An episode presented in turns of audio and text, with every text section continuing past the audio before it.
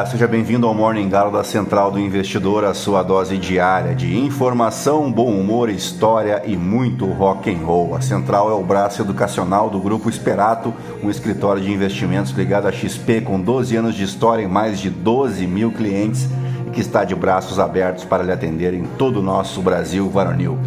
Acesse aí experatoinvestimentos.com.br ou acesse o link na descrição deste e dos demais episódios e agende uma conversa conosco se você precisa de uma ajuda com os seus investimentos. O meu código de assessor na XP é o 36194 e claro, será um enorme prazer cuidar da tua saúde financeira.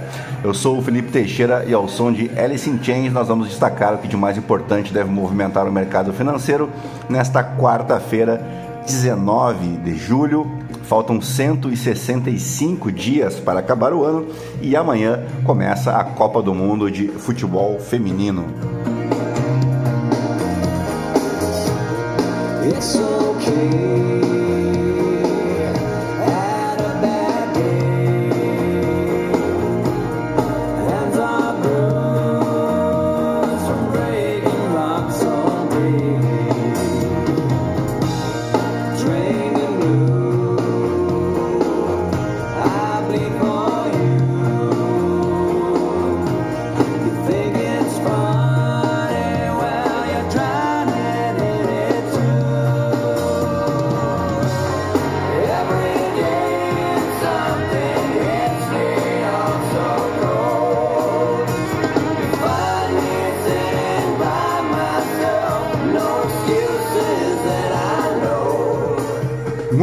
Bem, são 5 horas e 59 minutos, 14 graus aqui em Itapema e aqui no Brasil hoje é dia do futebol. A origem da data tem por objetivo homenagear um time lá do Rio Grande do Sul, o Esporte Clube Rio Grande, fundado em 19 de julho de 1900.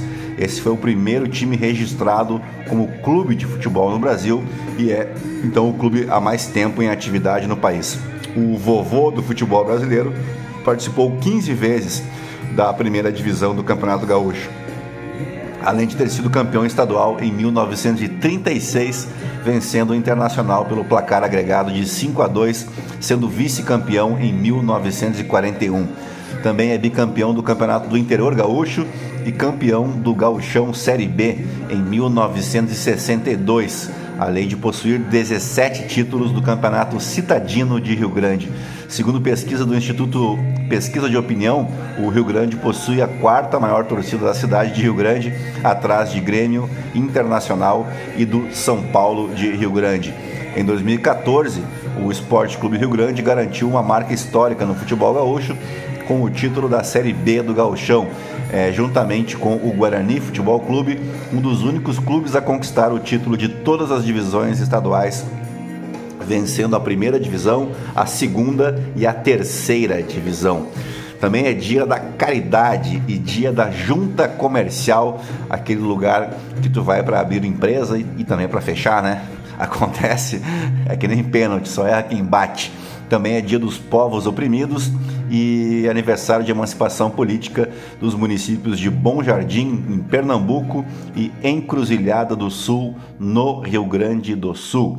E agora sim, depois de embevecer vocês com tanto conhecimento, vamos direto ao que interessa. Mas antes, se você gosta do conteúdo aqui da Central do Investidor, nos ajude compartilhando com um amigo ou uma amiga para somar aos mais de 1.500 ouvintes diários que não se misturam com a jantada. Você pode seguir também a gente no Instagram, clicando ali no coraçãozinho e avaliando o nosso podcast com as cinco estrelas. Pode me seguir também lá no Instagram, no Felipe ST. E é isso aí, gentalha, gentalha, gentalha, o som do rei Roberto Carlos. Vamos operar. La,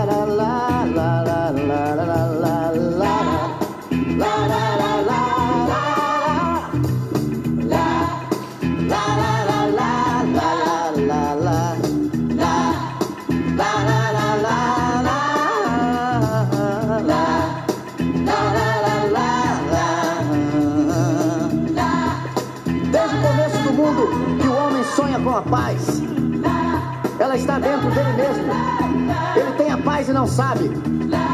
É só fechar os olhos e olhar para dentro de si mesmo.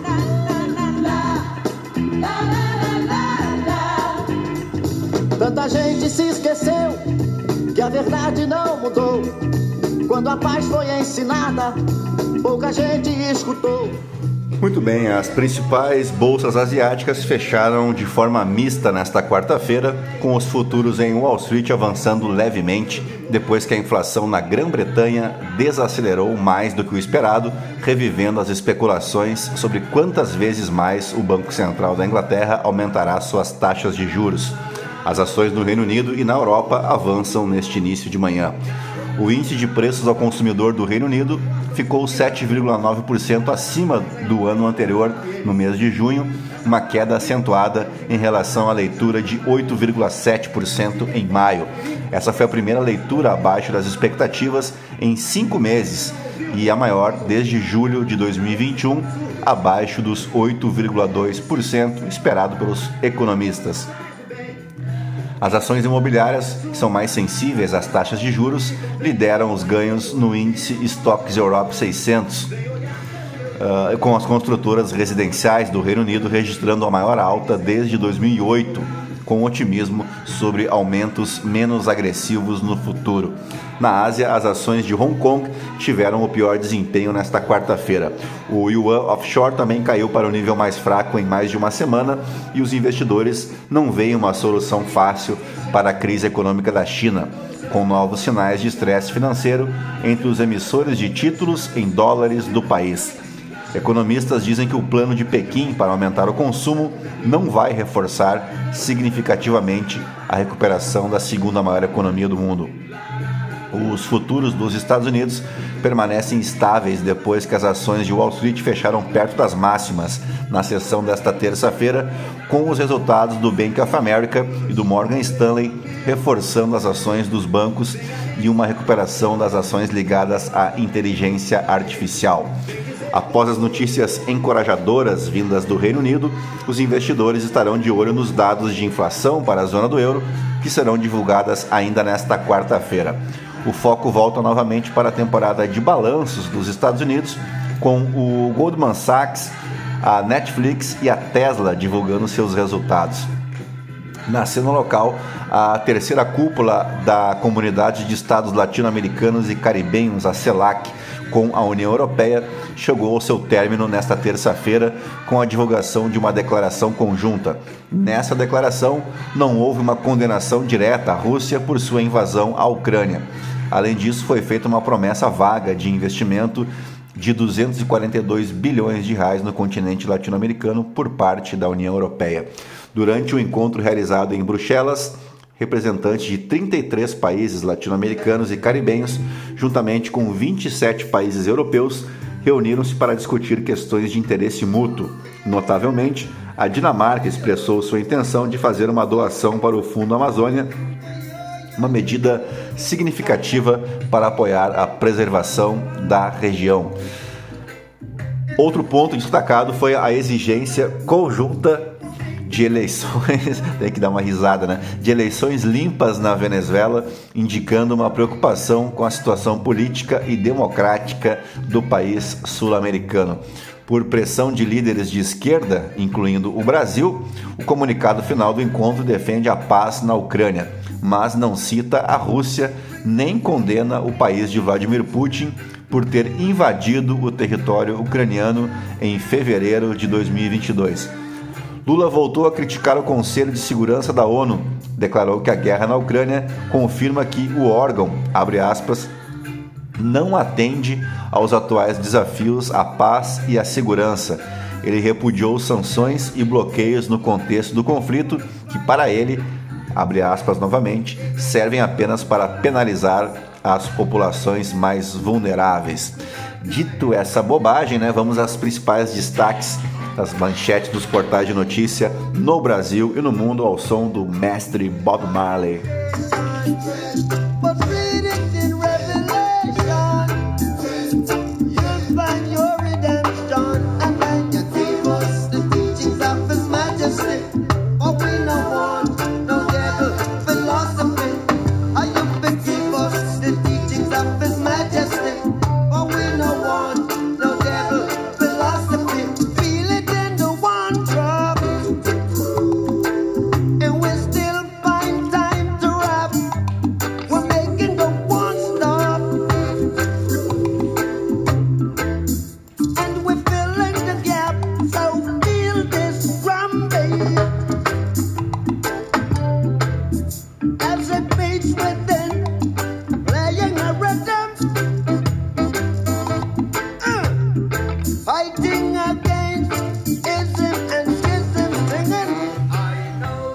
Começamos pelo Estadão. O voto LGBT+, é um patrimônio da esquerda? Discussão entre Jean Willis e Eduardo Leite acende debate. Olha essa.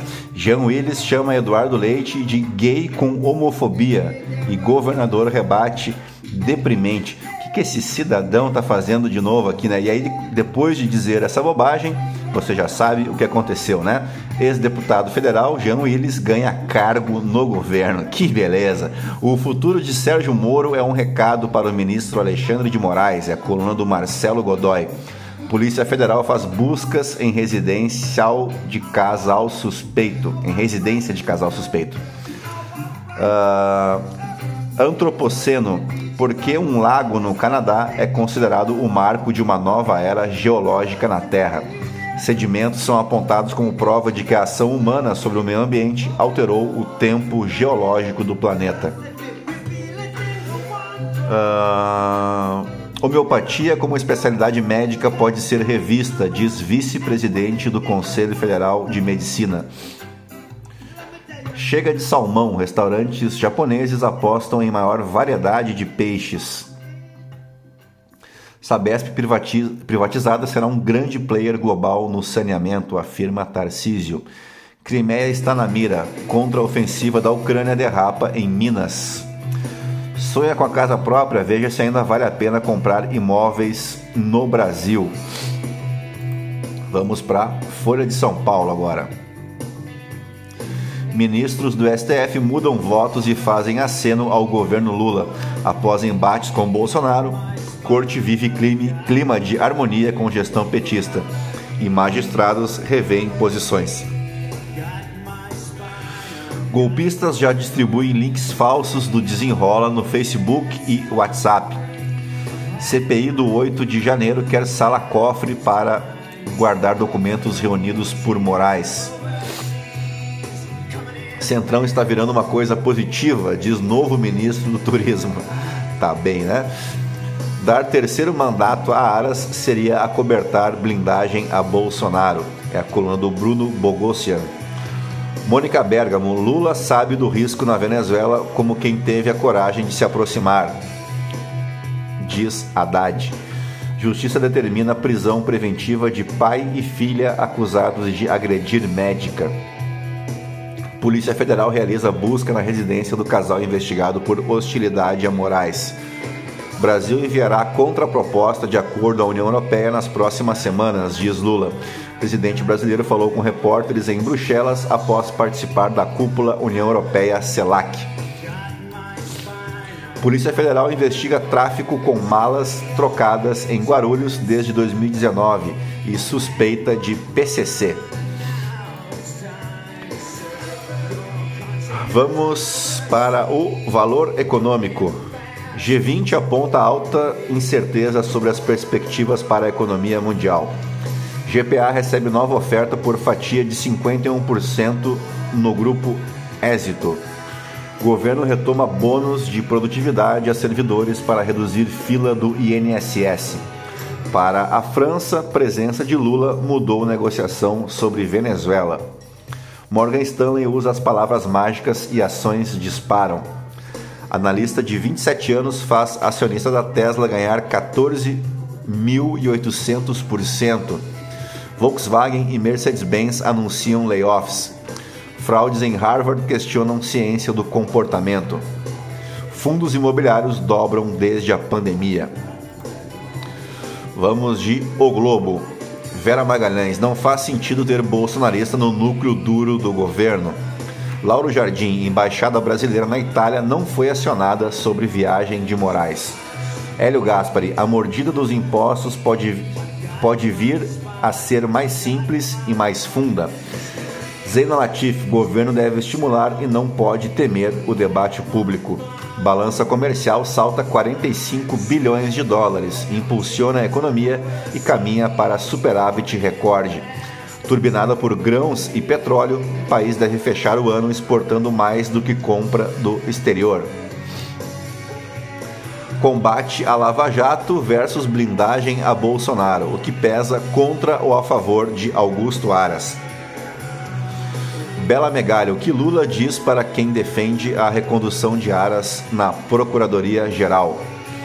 Brasil vai enviar resposta sobre acordo Mercosul-União Europeia em duas a três semanas, diz Lula. Crivella é o deputado federal que mais gastou com alimentação esse ano. O presidente sul-africano diz que prender Putin seria declaração de guerra. Foragido, extradição de Alan dos Santos está parada há seis meses.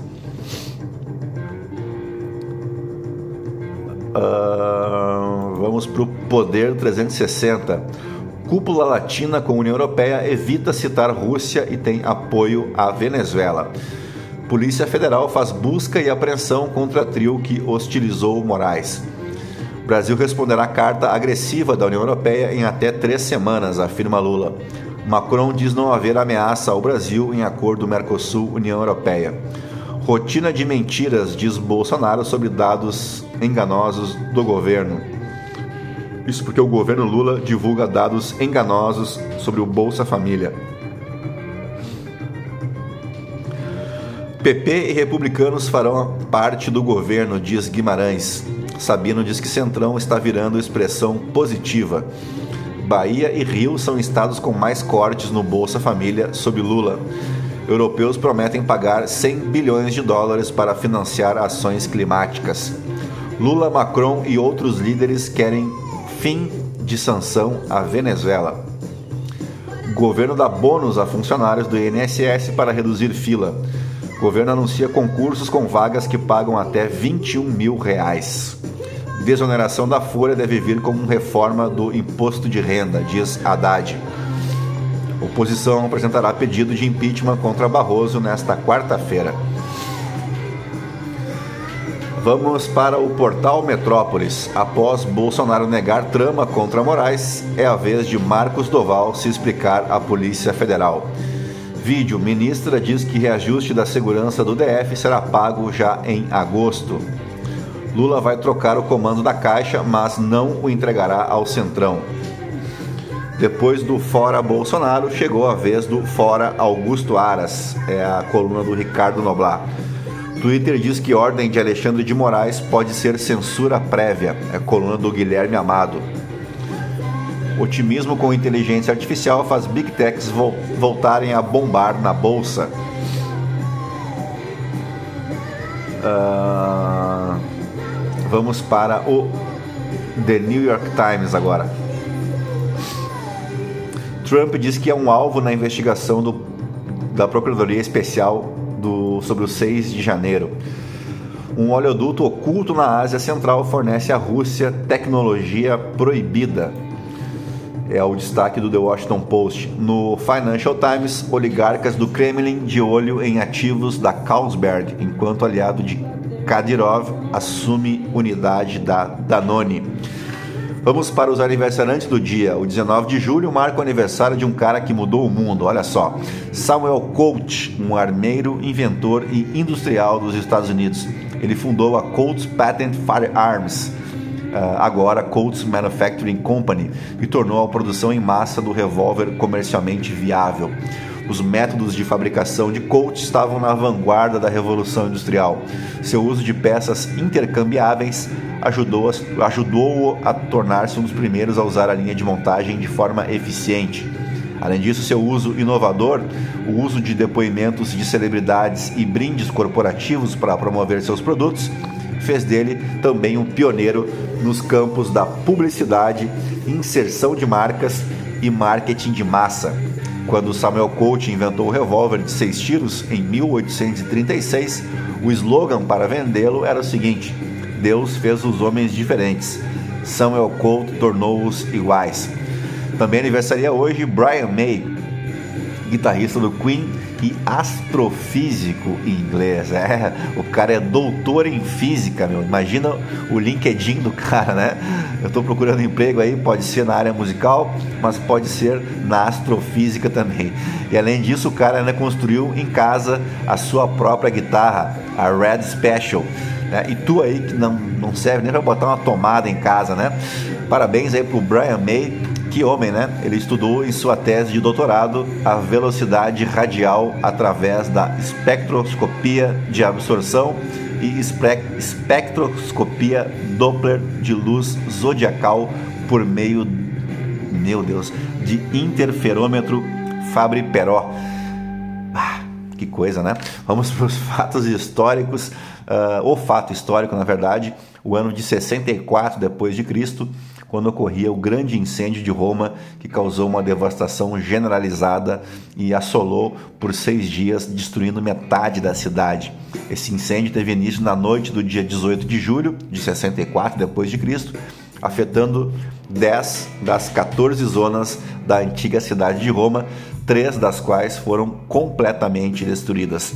As principais fontes históricas que relatam o incêndio são os escritos do historiador romano Tácito, que viveu algumas décadas após o evento, e também pelos escritos do historiador grego Dião Cássio, esse viveu mais de um século depois desse incêndio. De acordo com o Tácito, o imperador Nero, que governava Roma na época, estava em sua vila quando soube do incêndio e, ao retornar à cidade, ajudou pessoalmente nos esforços para conter as chamas e fornecer ajuda aos desabrigados.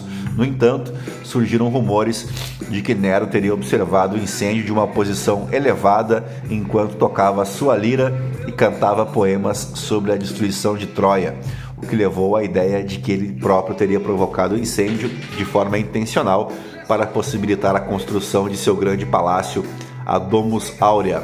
No entanto, não há evidências concretas que comprovem a culpa de Nero no incêndio, e muitos historiadores modernos acreditam que tais alegações podem ser exageradas ou infundadas.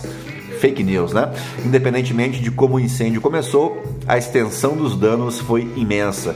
Estima-se que uma grande parte da cidade tenha sido destruída, com numerosos edifícios e estruturas icônicas sendo consumidos pela chama. Além disso, muitas pessoas perderam suas casas e seus meios de subsistência, levando à desolação e ao desespero generalizado. Após o incêndio, Nero iniciou projetos de reconstrução para revitalizar a cidade. Ele ordenou a construção de novos edifícios públicos e promoveu medidas para prevenir incêndios futuros, como a adoção de materiais mais resistentes ao fogo na construção das novas estruturas. A Domus Aurea, o palácio que teria sido construído após o incêndio, tornou-se um símbolo controverso de, do luxo e excessos associados a Nero.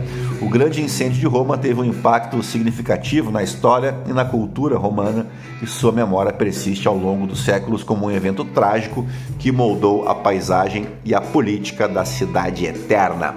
Dito isso, fechamos o nosso Morning Galo desta quarta-feira, 19 de julho, agradecendo a tua paciência, a tua audiência e te convidando para mais tarde o nosso primeiro dos, de dois bate-papos aí sobre renda fixa, onde vamos falar ali além dos conceitos de renda fixa, também porque esta eh, estamos vivendo, na verdade, uma grande janela de oportunidade para investimentos em renda fixa, porque você sabe, né? A Selic está prestes a cair. Então eu te aguardo no canal da Central do Investidor lá no YouTube às 19 horas, tá bom? Um grande abraço para vocês. Até amanhã. Tchau. Fui.